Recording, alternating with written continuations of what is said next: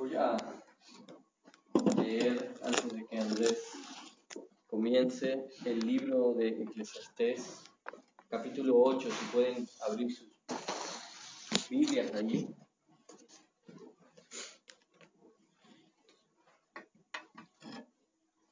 Vamos a leer todo el capítulo 8.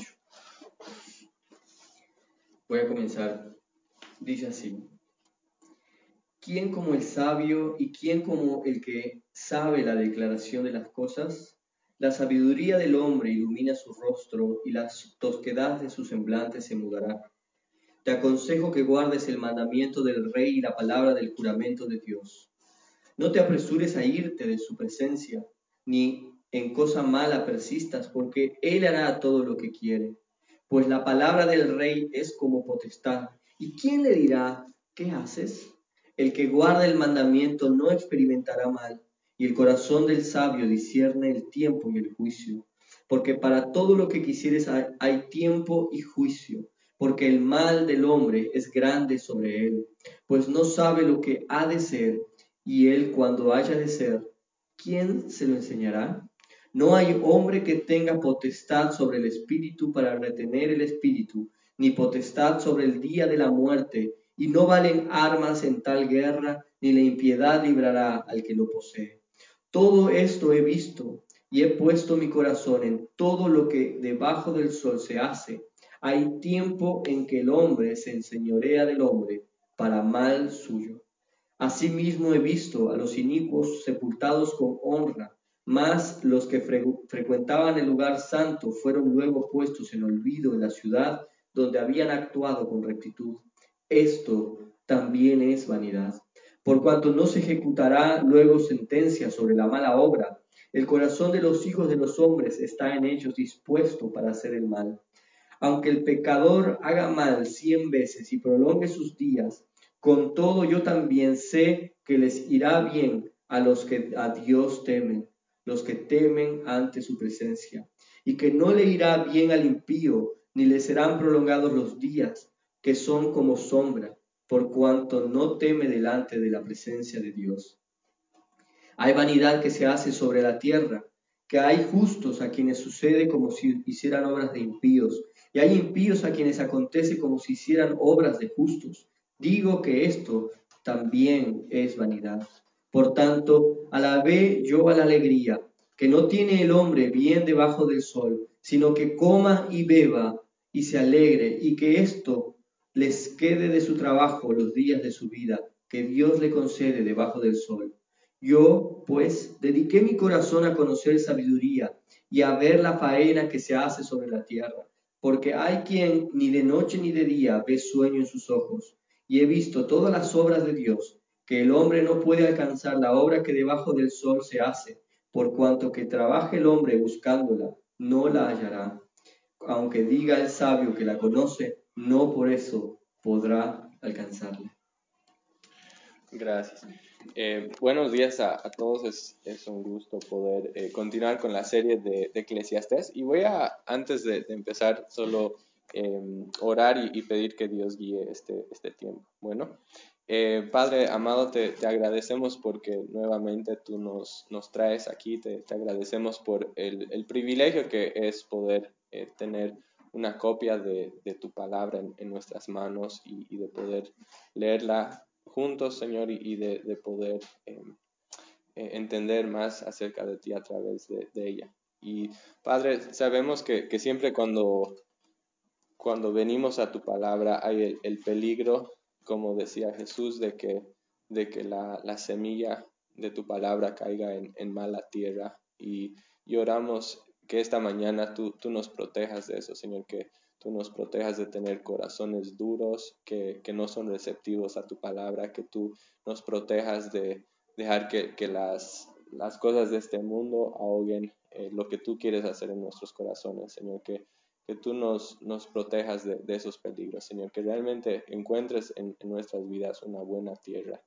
Y, oramos que, tú nos des ojos de fe para, para verte más claramente, que nos des oídos de fe para, para escuchar tu voz, que nos des em, un apetito por, por tener hambre y sed de ti, Señor, que realmente tú hagas eh, en, nuestras vidas una obra, Señor. Y, oramos que tu palabra eh, realmente haga su, su, efecto en cada uno de nosotros esta mañana. Damos esto en el nombre de Jesús.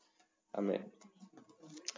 Bueno, eh, ahora estamos en el tiempo de, elecciones, ¿no? Y entonces muchas veces eh, las conversaciones que la gente tiene ah, son justamente sobre, sobre política y, muchas veces incluso se, se critica mucho a, a, los a los gobernadores, ¿no? Que, que este gobierno hace tal cosa o que necesitamos tal cosa y, puede ser muy fácil a veces caer en, en, eso, ¿no? pero hace unos años vi algo que, que me hizo pensar mucho en la, la necesidad que tenemos de, de estar agradecidos al, al, gobierno que, digamos, el gobierno de un país, ¿no? Sin importar qué, qué gobierno sea. Era eh, hace unos años, el, en 2010, hubo un terremoto muy fuerte en, en Chile y como, como por el caos de, todo lo que había pasado, hubieron unos días donde la, la, policía no estaba funcionando. Y fue, fue interesante ver qué pasa cuando, cuando sacas la policía de un, de un país. ¿no? La gente empezó a entrarse a las, a las tiendas y a robar todo lo que encontraba. Y hasta cierto punto puedes entender que, que, alguien entre a robar comida o cosas así necesarias, ¿no? aunque obviamente no, no, justifica, pero lo puedes entender un poco más, no en una situación desesperada. Pero lo que fue interesante es que la gente entraba y sacaba cosas que, que no tenían nada que ver con necesidades básicas, ¿no? Sacaban lavarropas, computadoras, televisores, lo que sea, ¿no? Y no, no eran cosas que ellos necesitaban, era simplemente que, que, que estaban aprovechando la situación para, para, sacar lo que, lo que querían y no había quien ponga freno, ¿no? Y yo me, yo me, yo me puse a pensar en cómo eso, cómo e, en realidad, digamos, si, si no tuviéramos un, un gobierno estable en nuestro país, que eso sería la situación de todos los días, ¿no? Si no hubiera alguien que, que frene el mal, la gente haría ese tipo de cosas y sería todo el tiempo. Entonces yo me puse a pensar cómo, cuán agradecido tengo que estar de que, de que haya un gobierno en el país que pueda frenar ese tipo de cosas y de, poner orden en, en, el país, ¿no? Obviamente a veces hay, hay, cosas que tal vez podrían estar mejor, que podrían hacer diferente, pero realmente deberíamos estar agradecidos de, de, eso, ¿no? y, y, bueno, el pasaje que, que hoy vamos, o que, que Sergio leyó hace un momento, habla justo sobre ese tema de, de, las autoridades que, que, Dios ha puesto, ¿no? Ah, habla de, de, la necesidad de, o sea, de las autoridades y de nuestra sumisión a ellas. Y entonces empieza en el versículo 2 con una instrucción muy clara acerca de, cómo debemos actuar frente a las autoridades. Y dice, te aconsejo que guardes el mandamiento del rey bueno, eso es bastante claro, ¿no? Eh, nos está llamando a, someternos a las autoridades que, Dios ha puesto. Ahora, digamos, si lo contextualizamos para nuestro tiempo, sería algo como, bueno, te, aconsejo que sigas las leyes, que, pagues impuestos, que sigas las señales de tránsito, que no te pases en rojo, que, digamos, no robes, no cometas delitos, cosas así, ¿no? Que, que te sometas. Y la pregunta es, ¿por qué debería hacer eso? Y, Salomón da dos, dos respuestas. ¿okay? En primer lugar, nos dice, debemos obedecer a, las autoridades por obediencia a Dios, en primer lugar. Y si se fijan, la segunda mitad del versículo 2, en la Reina Valera dice, y la palabra del juramento de Dios. Hay otras eh, versiones que dicen por causa del juramento de Dios. Y, y, el punto de esto es que yo debo obedecer a las autoridades porque básicamente por obediencia a, a, Dios, ¿no? En Romanos 13 habla de que las autoridades han sido establecidas por Dios, ¿no? Entonces, en otras palabras, las, las autoridades terrenales, los gobiernos terrenales, no son un invento humano, no es simplemente, ah, que se nos ocurrió tener un gobierno y, y, ya está, sino que la, la, autoridad, los gobiernos fueron idea de Dios, son instrumentos que, que, Dios da para poder traer orden a la sociedad, para proteger a los, a los vulnerables y, para impedir que, los malos lleven a cabo sus planes, ¿no? Entonces, en realidad, yo no puedo pensar en, no puedo decir que estoy honrando a Dios si no estoy honrando a las autoridades que, Dios ha puesto en, mi vida, ¿no? Pablo señala incluso en Romanos 13 que el que resiste a la autoridad en realidad está resistiendo a Dios. ¿no? Entonces, imaginen si, por ejemplo, si yo estoy con mis, mis hijos ¿no? y le digo a, a Nicole, mi hija mayor, le digo que le vaya a decir algo a mi hijo menor, Zach. Le digo, dile a Zach que quiero que haga tal y tal cosa. ¿okay? Entonces, Nicole va, le dice a Zach, tu papá dice esto. ¿no? Entonces, Isaac no le hace caso a Nicole. ¿A quién está desobedeciendo? ¿A Nicole? No, me está desobedeciendo a mí, porque yo soy el que le di esa orden a Nicole y él no hizo caso. ¿no? Entonces, al desobedecer a, Nicole, en realidad me está desobedeciendo a mí.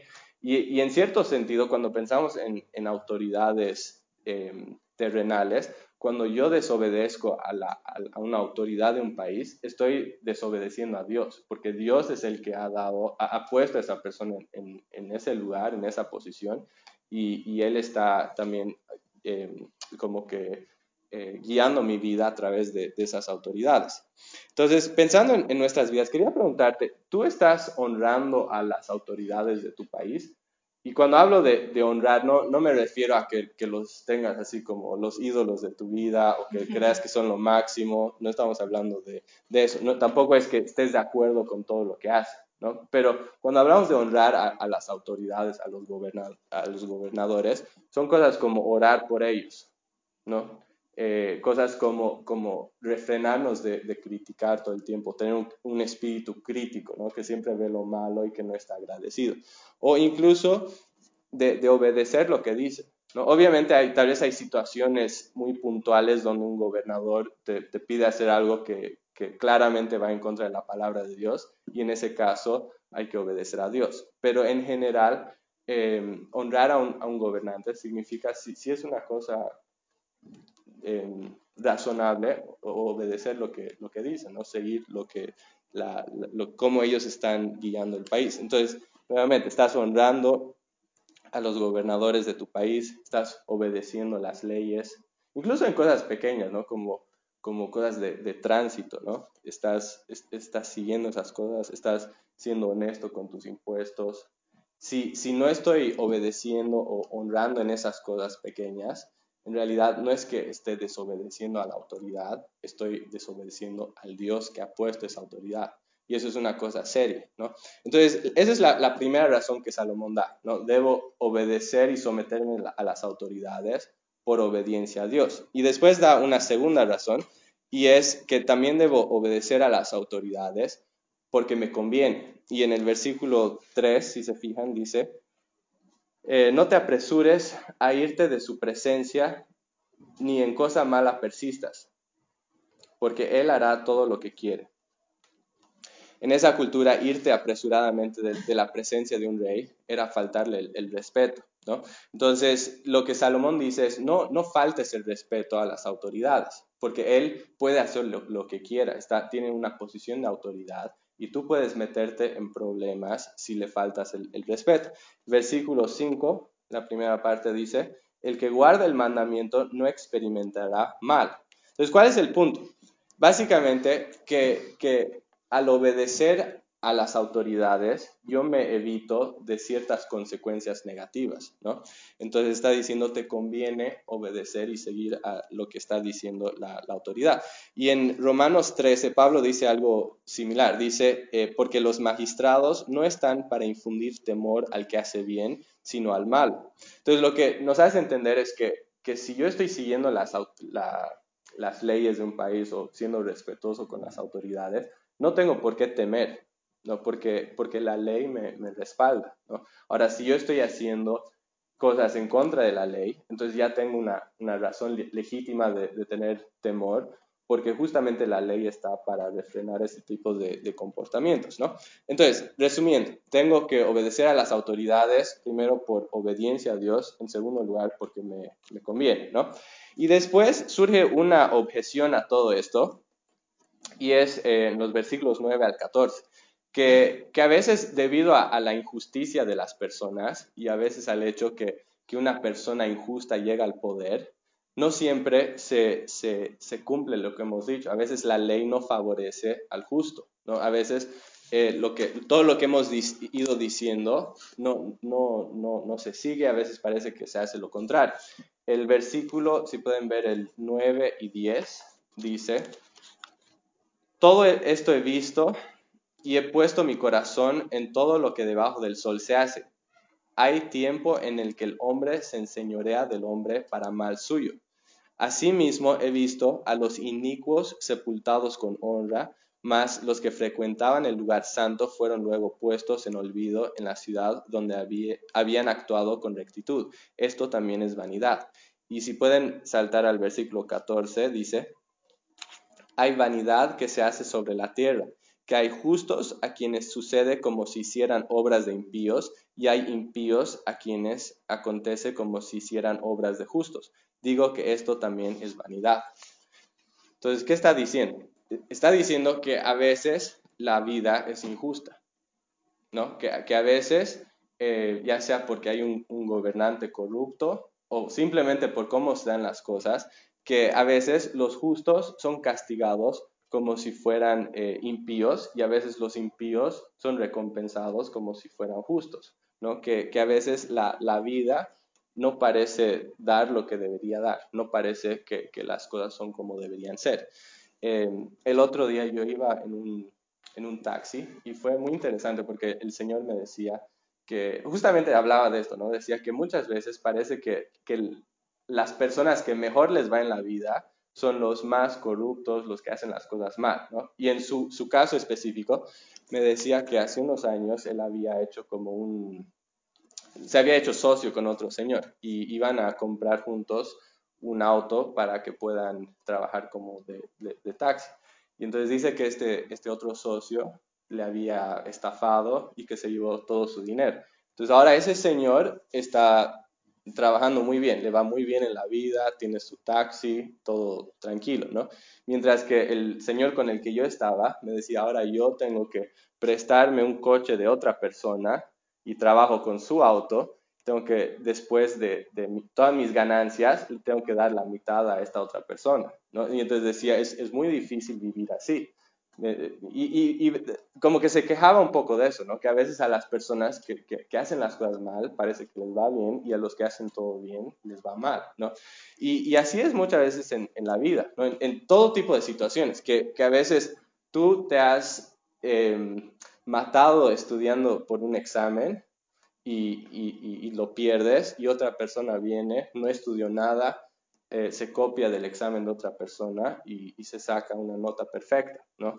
Lo vemos a veces en, en el trabajo, que, que, tal vez una persona se robó tu idea, le dan la promoción en el trabajo, le empiezan a pagar el doble y mientras que tú que estabas haciendo todo bien, te quedas en, el mismo puesto de antes, ganando con el sueldo el, el, bajo, ¿no? O, o, puede pasar a veces que, digamos, en, cosas de tránsito, ¿no? la persona que, que, le, paga una coima al, al policía o al, al, policía de tránsito, em, como que paga menos, mientras la, la persona que, que, quiere hacer, digamos, pagar bien lo que, lo que corresponde, paga tres veces más, ¿no?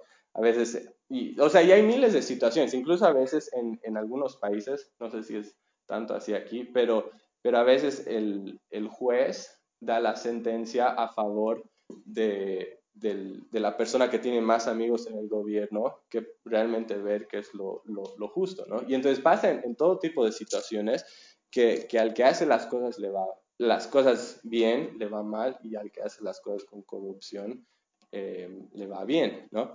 Ah, muchas veces la, vida es, injusta. Entonces la pregunta es, si hacer las, las cosas bien no es garantía de que me va a ir bien en la vida, entonces, ¿de qué sirve ser justo?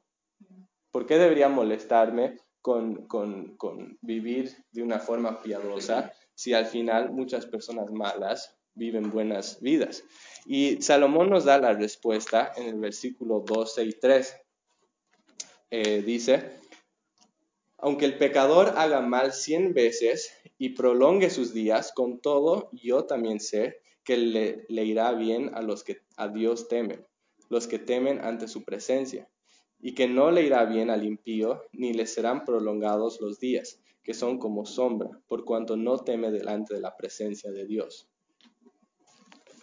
Si solo vemos esta, esta vida desde una perspectiva terrenal, no siempre conviene ser justo, no siempre conviene vivir en rectitud. Muchas veces el, ser una persona recta te puede complicar la vida. A veces es más conveniente romper las, las, reglas y, y, no obedecer lo que Dios dice, ¿no? Pero si vemos las cosas desde una perspectiva eterna, las cosas cambian. ¿Por qué? Porque un día, aunque tal vez hoy, en, digamos, en esta tierra, las personas se salen con la suya, no siempre va a ser así. Va a venir un día que Dios va a venir, que va a juzgar a las personas, que va a poner las cosas en orden y, que, va a pedir cuentas de las personas. ¿no? Y en ese día, las personas que, vivan de, esa forma, en, injusticia, no, les va a ir muy mal. ¿no? En, en Mateo 13, Jesús decía lo siguiente. Decía, enviará el Hijo del Hombre a sus ángeles y recogerán de su reino a todos los que sirven de tropiezo, a los que hacen iniquidad, y los echarán en el horno de fuego, y ahí será el lloro y crujir de dientes. Entonces es, algo fuerte, ¿no? Que, pero te muestra que, que si bien puedes ganar, sacar ventaja en esta vida, siendo una persona impía, siendo una persona injusta, que si tú vives así, es algo que te va a llevar a, la ruina eterna. ¿no? Y por eso es tan importante lo que dicen los versículos 12 y 13, ¿no? hacer lo que Él nos, llama a hacer, que es temer a Dios. Nos llama. Tres veces habla de temer a Dios. ¿Y qué significa temer a Dios? Hay, algunos lugares donde la palabra temor se, usa más en el sentido de, asombro o de reverencia. Pero también hay otros, otros lugares donde se asocia más a la idea de miedo o de terror. Y, en, digamos, en relación a Dios, ambas cosas son aplicables. ¿no? Porque por un lado, tengo que, tengo que tener reverencia de Dios. Dios es ese, Padre celestial, ese, ese Padre tan importante y merece todo mi, mi, respeto, toda mi reverencia. Pero también hay un sentido en el que deberíamos tener miedo a Dios, que deberíamos tener miedo. Y a veces no es no es, una, no es popular hablar de eso, tal vez es algo que, no nos gusta, pero la Biblia también habla de eso. Y es, es sano de que yo tenga temor, de que tenga terror a, lo que significaría morir como enemigo de Dios. En Hebreos 10:31 dice, horrenda cosa es caer en manos del Dios vivo. Entonces tenemos que, tiene que haber un sentido en el que, en el que yo siento pavor de, de mi pecado, que tenga pavor y terror de, las consecuencias de mi pecado y que mi pecado me hace un objeto de la ira de Dios. Eso es algo muy fuerte, es algo muy serio y algo que, realmente tengo que sentir el, peso de eso, ¿no? Pero al mismo tiempo, al entender la seriedad de mi pecado y al tener temor de Dios, eso no debe ser algo que, me hace huir de Dios, sino algo que me hace clamar por misericordia. Eh, no sé si se acuerdan, cuando Jesús estaba muriendo en la cruz, habían dos hombres crucificados con, él, ¿se acuerdan? Uno a la derecha y uno a la, izquierda, ¿no? Y uno de ellos se estaba burlando de Jesús, pero había otro que, habló, que le dijo algo a este otro ladrón. No sé si se acuerdan lo que, dijo. Dijo el, un ladrón al otro, al que se burlaba, le dijo, ¿ni aún temes tú a Dios? Interesante, ¿no? Ni aún temes tú a Dios. Y, él decía eso por, algo, ¿no? Porque él se daba cuenta, se daba cuenta que, él estaba a punto de morir, se daba cuenta, cuenta de que él estaba a punto de morir en pecado y se daba cuenta que él iba en unos minutos o unas horas, él iba a estar parado frente a un Dios santo que demanda perfección y que iba a tener que dar cuentas de su pecado. Y eso le daba favor le daba terror. Y la verdad es que tenía razón para que le dé temor, porque es, una cosa seria, ¿no? Y entonces él entendiendo eso, ¿qué hizo? Demostró su temor haciendo una cosa muy importante, pidiendo que Jesús le salve. Y dijo, le dijo a Jesús, acuérdate de mí cuando vengas en tu reino. ¿Y qué le dijo Jesús? Le dijo, de cierto, de cierto te digo, que hoy entrarás conmigo en el paraíso. Jesús no, no lo rechazó, le dio gracia, le aceptó, le, perdonó su pecado. ¿no? Y esa es la forma que nosotros mostramos nuestro temor a Dios. No, no escapándonos de Él, sino viniendo a Él, pero pidiendo misericordia. Y la segunda cosa, una vez que, hemos hecho eso, que hemos venido pidiendo misericordia, la segunda forma que mostramos nuestra, nuestro temor de Dios es que, vivimos cada día de nuestras vidas conscientes de su presencia, conscientes de que estamos frente a los ojos de, Dios. Muchas veces, eh, incluso cristianos, vivimos sin darnos cuenta de eso vivimos nuestras vidas como, como si Dios no estuviera mirando, ¿no?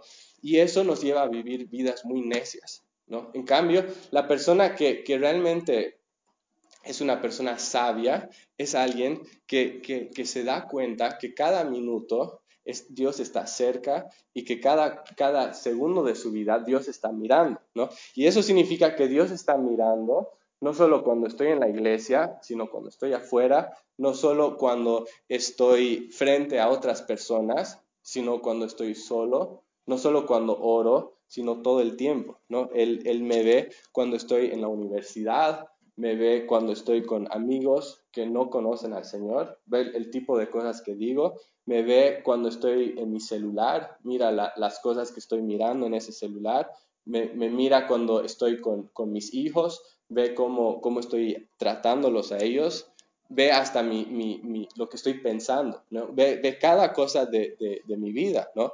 Y entonces cuando, cuando yo estoy viviendo en temor del Señor, yo vivo consciente de eso, ¿no? Consciente de que Dios es un Dios que, que me ve, ¿no? Y yo, yo quería que, empezando conmigo y, y siguiendo con ustedes, preguntarles, ¿realmente vives tu vida con esa conciencia? de que en cada cosa, que cada área de tu vida eh, estás frente a la mirada de, Dios. Y, si me doy cuenta de eso, debería realmente cambiar cómo, cómo vivo mi vida, cómo, cómo llevo adelante mi vida. Y otra cosa que, nos ayuda, también a vivir en temor del Señor es, darnos cuenta que nuestra vida es corta y que va a acabar y que podría terminar en cualquier momento. Eh, Jonathan Edwards era un, hombre que vivió, hace varios eh, siglos y, dicen que él muchas veces escribía cartas a, sus, sus, hijos. Y, en esas cartas muchas veces les, les hacía recuerdo de, la muerte, no, como algo eh, como morbosamente, ¿no? siempre hablando de la muerte, sino como un hecho, ¿no? de que es algo que, va a pasar. Y, y em, para, Jonathan Edwards, la, realidad de la muerte le llevaba casi inevitablemente a pensar que, necesitas estar listo ¿no? y que, necesitas, eh, em, digamos, obtener la, vida eterna y estar seguro de tu salvación. Y también en ese tiempo era, era un tiempo donde la, mortalidad infantil era muy alta, ¿no? Entonces el, hecho de ser joven no te aseguraba de que ibas a, vivir mucho tiempo. Muchos muchas personas morían de, muy jóvenes. Entonces dice que cuando tenía su, hijo, otro, o sea, tenía un hijo llamado Jonathan también, dice que cuando su hijo tenía 10 años, se le murió un, compañero de, de, la clase. Y entonces Jonathan Edwards le escribió esto a su hijo. Le dijo, esta es una fuerte llamada de atención de parte de Dios eh, para que te alistes para la muerte Nunca descanses hasta que tengas amplia evidencia de que eres converso y que te has, y que, te has vuelto una nueva criatura. Nuevamente, escuchen eso.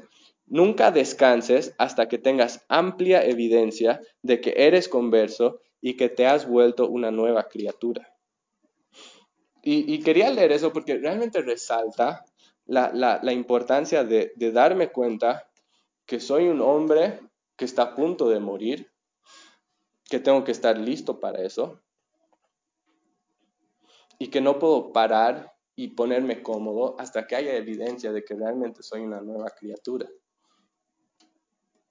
Entonces, volviendo a la, pregunta que, hacíamos antes, ¿no? Si, si vivir una vida recta, una vida donde estoy honrando a las autoridades que Dios ha puesto sobre mí o incluso obedeciendo a Dios, si vivir una vida recta no es garantía de que me va a ir bien en la vida, ¿por qué debería molestarme con vivir una vida recta?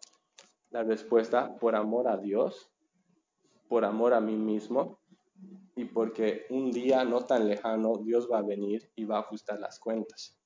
¿no? Y entonces eso tiene que llevarme a vivir con una, una perspectiva eterna. Y, y, en realidad esa perspectiva es lo que diferencia a un sabio de un necio. ¿no? Vivir con una perspectiva eterna, vivir con esperanza cuando veo injusticias a mi alrededor, porque sé que Dios lo va a poner en orden, debería llevarme a vivir como un hombre bajo autoridad, debería llevarme a confiar en Cristo, ¿no? Porque un día todos vamos a morir y a menos que conozcamos a Cristo, viviremos con una temerosa expectativa del, juicio de Dios.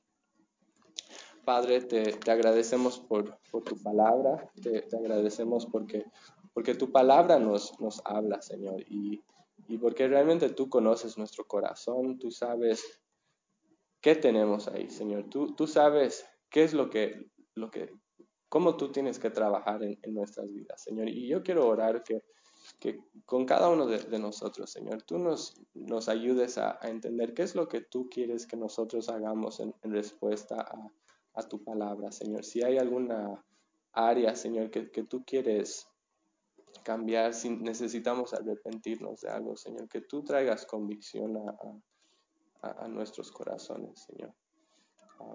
Quiero invitarles a, tomar unos minutos simplemente en silencio, cada uno orando, preguntando a Dios que cómo quiere que ustedes respondan a, su, su palabra esta mañana.